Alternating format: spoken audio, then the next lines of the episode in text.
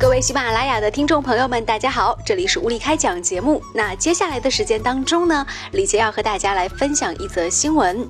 最近啊，上海市公安局的官方微博发布了一张抓捕图，这个图呢，瞬间在网上火了。这个微博的名字呢是叫做“警民直通车上海”，说侦查员在抓捕时要面临各种危险和考验，有时候保持严肃也是其中之一。哎，为什么呢？大家看到这张图当中呢，首先是几个披着猫脸的侦探员，吸引了大家的目光。接下来，很多人就注意到了，因为真正的亮点在这位被抓捕的哥们儿身上，呃，闻着一只喜羊羊，看到了吗？喜羊羊。意外吗？惊喜吗？有人就说了很多段子，比如说有一位说，这位大哥当时在纹身的时候跟纹身的师傅说，呃，我希望纹身师傅给我纹一个聪明机灵的，万万没想到就变成了喜羊羊了。这个创作理念是如何的呢？总而言之啊，让网上的段子手们非常的欢乐。比如说，还有人，呃，给出了这样的段子，说左臂葫芦娃，右臂小哪吒，黑猫警长胸前挂。我们来看一下网友的评论，非常的欢乐。一位叫做微小池微的网友说：“其实这是一条线索，你们都忽略了，这是一个犯罪集团——青青草原犯罪集团。他们的标志就是背后的小羊纹身。你们只是抓到了喜羊羊，还有美羊羊、懒羊羊、沸羊羊，最大的 boss 是羊村长。”同志们，革命尚未成功啊！还有一个网友说：“这个纹身不纹是血狼，独狼带血加必亡。人生在世苦难短，无论纹啥别开眼。纹身不纹老钟馗，避鬼不成反遭贼。纹身不纹下山虎，猛虎下山反是主。纹身不纹唐三藏，九九八十一难相抗。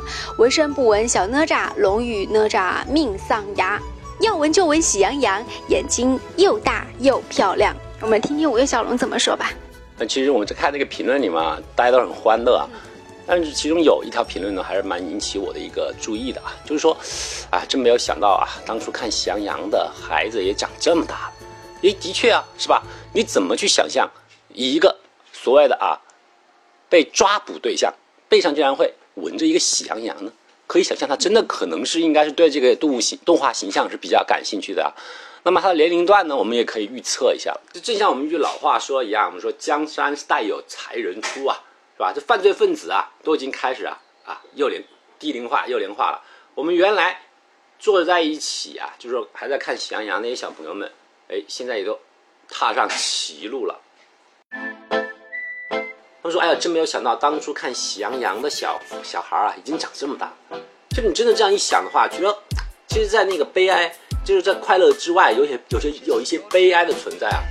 就是说，的的确确，你想，他在自己的肩膀上去纹一个喜羊羊，可以想象，他本人肯定是知道的，是吧？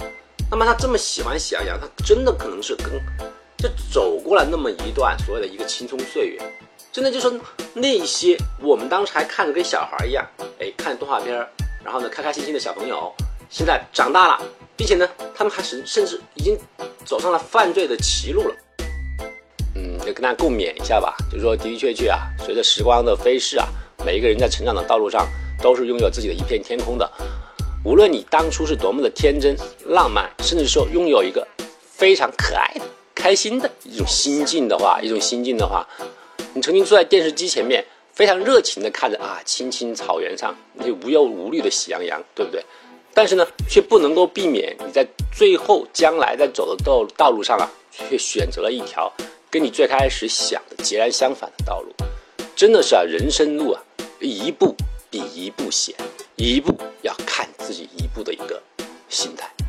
你刚刚说喜羊羊，让我想起来，其实，那如果说我们看到在纹身上。就是纹了奥特曼呐，是吧？还有这个《植物大战僵尸》啊，就将来出来的小朋友，可能也会慢慢的长大。所以时光就是这样子。好，这一时段的物理开讲就进行到这里，欢迎大家来关注物理开讲的公众微信号，来跟我们进行互动和留言。今天节目就到这里，我是李杰，嘉宾是五月小龙，再见。